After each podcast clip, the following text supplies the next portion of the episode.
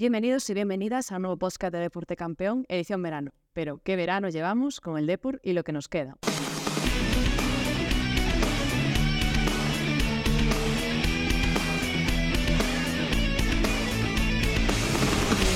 Hola a todos y a todas, soy Celta Regueiro y hoy presento el podcast de Deporte Campeón. Me acompañan mis compañeros Armando Palleiro. Hola, buenas tardes. Lucía Dávila. Hola, ¿qué tal? Y Juan Pedro Barco. Bueno, aquí estamos, es, es, verano, es momento de mercado, el mercado está en plena ebullición. Ayer decíamos adiós a Trilli, bueno, un adiós ya esperado. Y ahora estamos aquí esperando, porque todavía no es oficial a la hora que grabamos el podcast, que hoy es lunes, día 24, pero podría ser en las próximas horas la llegada del mediocentro del Tenerife, José Ángel Jurado, que se está un poco eh, navegando en el tiempo. Bueno, se ha marchado Rubén Díez, se ha marchado Roberto Lave, ya no está Bergantiños en el verde, ahora están los despachos, el consejo, y la medula se nos ha quedado un poquito coja, como reconocía Fernando Soreno recientemente. Pero es un puesto a reforzar y jurado suena. ¿Qué os parece? Empiezo con mi compañera Lucía. ¿Qué te parece esa, esa posible llegada y crees que necesitamos un jugador para esa demarcación? Eh, pues yo creo que, bueno, evidentemente necesitamos un jugador para, esa, para reforzar el centro del campo. Es un mediocentro defensivo, un pivote, una, una posición que necesitamos. Yo es verdad que no lo he visto jugar mucho el año pasado, pero bueno, es un jugador con experiencia en la categoría y seguro que nos puede aportar muchísimo en la medular, como decís. ¿Tú cómo lo ves, Armando? Pues yo creo que llega a la edad ideal, 31 años, ha jugado bastante el año pasado con los chicharreros y en principio, pues sí, es una demarcación que se ha quedado ahí muy coja, sin Olaves, sin Mergantiños.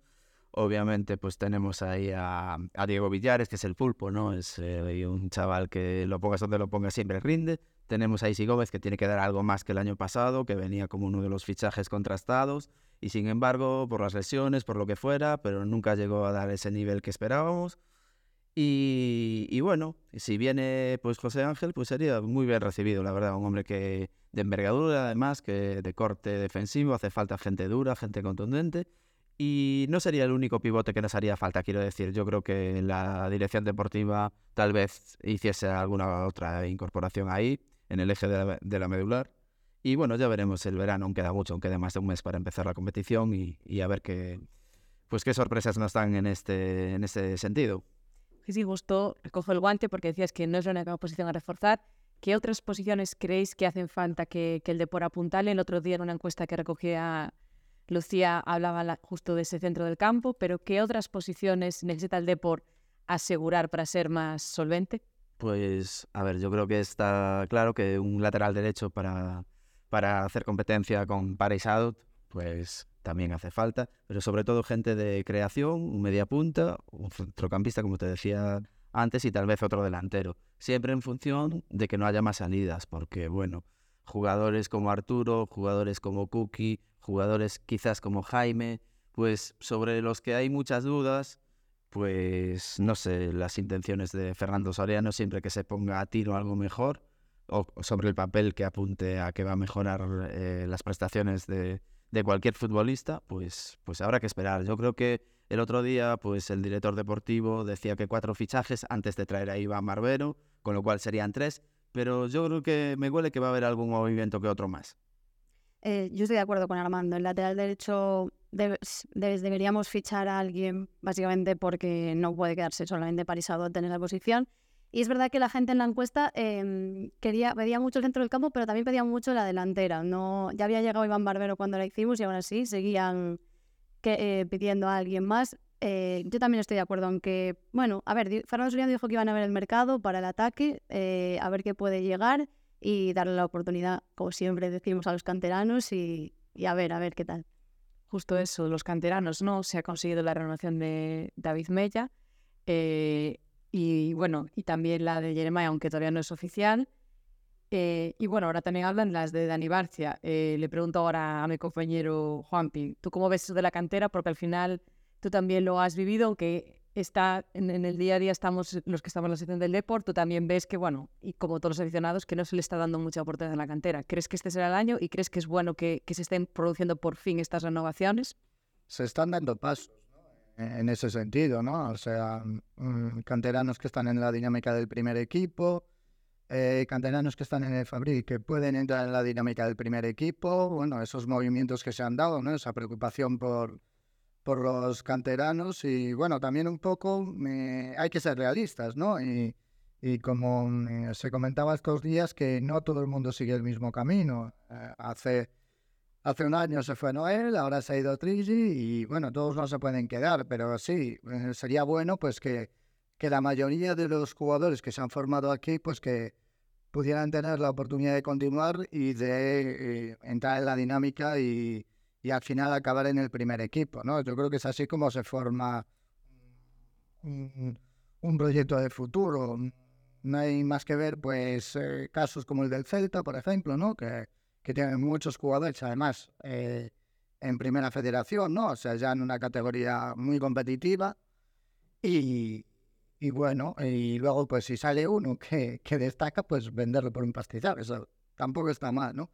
Entonces, pues, pues nada, a ver qué es lo que va sucediendo, pero yo creo que del Deportivo ahora mismo lo que, lo que más nos puede ilusionar es que, que se están dando pasos, pero parece que con bastante sentido común, ¿no? Entonces, eh, ahora está, claro, ahora la pelotita tiene que entrar, ¿no? Los resultados mandan y bueno, ya veremos a ver pues cuando llegue finales de agosto el primer partido contra el Rayo Majadahonda, pues a ver cómo van las cosas y cómo, cómo van los siguientes partidos. Hablabas de ese pellizquito o de ese pastizal, en ese caso el Depor se ha dado un pellizco por Trigi, pero quiere, hay jugadores que quiere retener, como el caso de Anebarcia, tú Armando manejas información sobre cómo está esa situación, el jugador qué va a decir, es lo que quiere, ¿cómo está esa operación ahora mismo? El chico está muy contento en el Depor y está muy ilusionado con la oportunidad de tener minutos, con la oportunidad de hacerse un nombre, y bueno, la idea del club pues es que renueve, lo han llamado la semana pasada, el jugador ha pedido unos días para, para pensarlo, ¿no? para meditarlo. Y un poco el recelo que pueda tener es que intuye que la renovación puede ir acompañada de una futura cesión, con lo cual él pretende ya en estos momentos quedarse en el Depor y poder ser importante esta temporada. Entonces, pues, pues vamos a ver, vamos a ver lo que, lo que transmite el club y yo creo que esta semana va a ser decisiva. Sí, porque es, es eso, ¿no? Lo que, lo que también se especulaba estos días era incluso la llegada de otro sub-23 para el centro del campo, para el centro de la zaga, ¿no? Claro. Hablaba de un jugador de que recordar del Alcorcón. Sí, es que en cualquier caso, pues si, si Barcia pues no continúas aquí, si imaginémonos que eh, eh, sucede algo parecido como lo de Brea, como el portero, ¿no? Una renovación y una cesión, pues eh, tampoco igual no es malo para él, quiero decir, en el Deport, con Pablo Martínez, con Pablo Vázquez, con si se queda Jaime, pues lo va a tener muy difícil para tener minutos, las cosas como son, quiero decir. Eh, hay una jerarquía y obviamente hay jugadores ahí de mucha veteranía y mucha jerarquía. Pero, pero bueno, eh, yo confío en Dani. A mí lo poco que le he visto me ha, me ha gustado, me parece un chaval con calidad y con anticipación, con muy buena colocación en el campo. Y bueno, hay que verlo eh, competir. Hasta hay que verlos también, perdón, hacer Habrá que verlos en el amistoso que tienen este sábado, ¿no? Que también empieza. Sí. Eh, empieza, digamos, la pretemporada en cuanto a partidos. Y bueno, ese partido también se puede sacar algunas conclusiones. Sí, porque no va a tener público. A va a estar. Sí. Incomprensiblemente, para los aficionados no le conceden ni la más mínima alegría. Aún no está confirmado. Bueno, ahora no hay mucha luz taquero.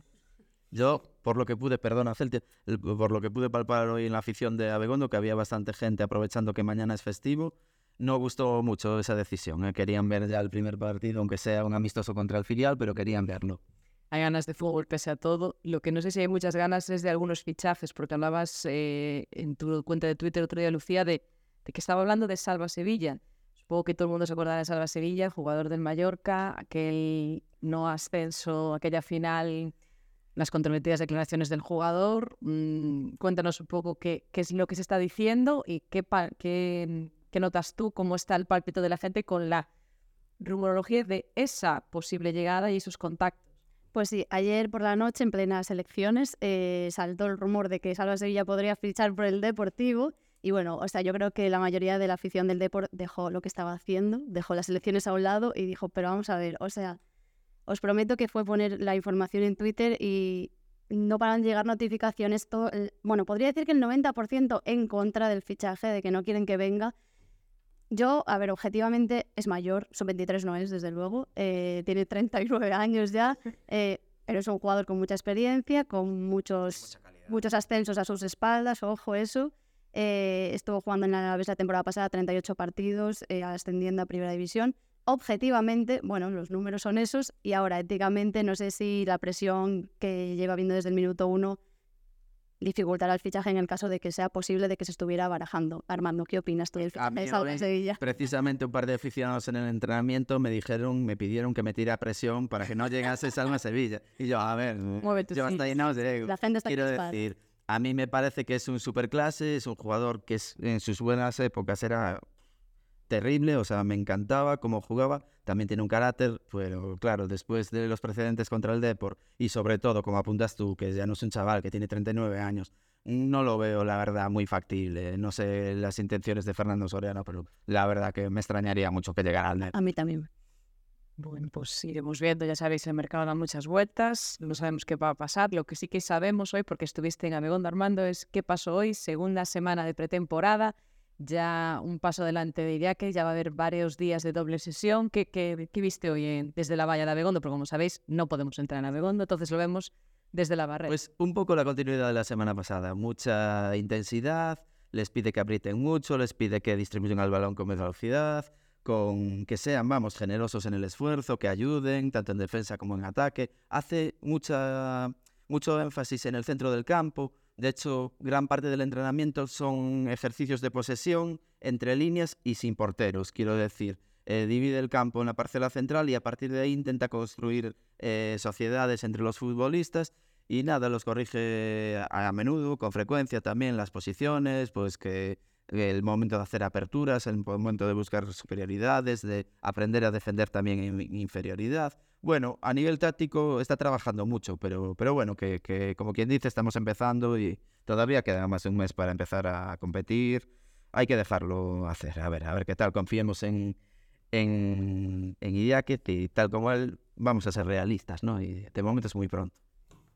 Sí, es pronto, pero bueno, dentro de nada ya van a estar eh, jugando y bueno, la temporada es larga, ¿no? Y quizás a mí todo esto cuando eh, hablan de que están con mucha intensidad, como te me da un poco de miedo, porque a ver si luego en el momento, ¿no? Como esto... Es que como, las temporadas van por pico, Ya las hemos visto de todos los colores, porque todos los últimos entrenadores que han venido pues se han basado un poco en eso también y ninguno ha sido capaz de, de hacerlos competir, sobre todo a domicilio. Entonces, pues bueno, a ver, a ver si cambian las tornas, se está apostando por un perfil diferente de futbolista, de más contención, de más envergadura, quizá no tan virtuoso técnicamente, se ha marchado Rubén, se ha marchado Soriano, han venido otros jugadores de otras características y a ver, a ver si, si el rompecabezas pues encajan las piezas y, y empieza a funcionar como un verdadero equipo. Hablabais ahora de, de, hace un momento hablabas de los aficionados, que ya te estaban pidiendo un poco cuentas, ¿no? Pero bueno, es, en los aficionados pocos les puede reprochar. Llevamos ya cerca de los 7.000, estamos superando ya con creces los registros del año pasado. El otro día estábamos con Pedro y yo decidiendo portada y al final tirábamos por eso, por esos números increíbles, a pesar de que han subido, no mucho, pero han subido algunas cuotas de, de abonos. Pues ahí está el Depor ya con, ahora mismo solo con renovaciones, pero ya cerca de los 7.000 y apuntando a otro año más a que vamos a pasar de los, obviamente, los 20.000, incluso quizá a lo mejor superando los, los registros del año pasado. Eh, bueno, es lo que, lo que poníamos en portada, ¿no, Juanpi? Más y más, o sea, cada vez más a pesar de todo.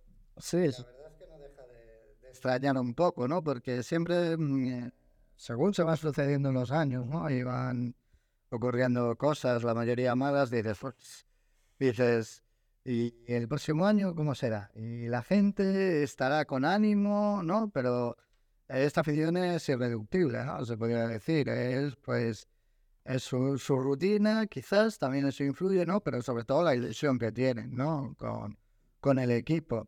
Entonces, pues, eh, desde luego es una, es una gran noticia y, y, hay que, eso, hay que valorarlo y hay que, pues, pues eso, disfrutarlo y, y bueno, eh, ahora solo hace falta esperar pues que todas esas ganas y todo ese ánimo pues se traduzca en, buenas noticias. A ver si es así. Sí, la verdad es que es una barbaridad lo de los números de los aficionados del deporte. Deberían de hacernos un estudio a ver qué nos pasa en la cabeza, porque es, bueno, demostrando un año más que la categoría nos da igual, que, bueno, igual, entendedme, que para renovar que nos da igual, que lo importante es el Depor. Y bueno, yo, creo que vamos a superar el reto, el, la, la marca del año pasado. Venga, ahí lo dejo. A ver, yo ayer le hacía una entrevista a un chico precisamente de mi barrio, allí de Los Mayos, que vive en Madrid, pertenece a la, a la Peña Chamberí Azul y se acaba de proclamar campeón de España amateur de boxeo, ¿no? En la categoría de peso medio. Y sinceramente me decía, es que yo te lo digo con toda franqueza, Armando, es que el deportivo es fútbol, pero no es fútbol. En el sentido de que no es solo fútbol, es mucho más que fútbol. Quiero decir, es encontrarte con los amigos, es disfrutar de una tarde agradable, es darte un paseo por la ensenada de Riazor, es un poco, pues, una manera de, enfocar tu, tiempo libre, ¿no? Y yo estoy completamente de acuerdo. Poco a poco los aficionados traban relaciones entre sí, entre diferentes peñas, pues un día invita a uno, otro día invita, a otro, te vuelven una comida en un lado, te vas a una comida a Burela, te vas a una comida a Portonovo, te vas eh, con los de Alfoz, te vas, bueno, en fin, con miles y miles de, de agrupaciones y es un poco una manera de, de encarar tu, tu vida, ¿no? O sea, de, de disfrutar tu tiempo libre y mm, es que te planteas 25.500, sí, son una exageración de socios, pero es que eh, yo creo que se van a superar, sinceramente. O sea, yo creo que la- mi previsión es que van a ir a más. Pues ahí dejamos la, la apuesta. Seguimos hablando, hablando de Riazor porque, eh, bueno, mm, muy cerca de Riazor está el Palacio de los Deportes de Riazor y justo eh, este fin de semana pasado un liceísta, César Carballera, se volvió a, se volvió a proclamar campeón de Europa de, de hockey. Bueno, supongo que, o sea, después de, de lo que ha sido la temporada, pues otra vez España demostrando, ¿no? En hockey patines que está, está ahí para pugnar con los, con los grandes, ni más ni menos que contra Portugal. Efectivamente, eh, se celebró a lo largo de toda la semana pasada el Campeonato de Europa de Hockey sobre Patines en San Sadurnín y Danoya.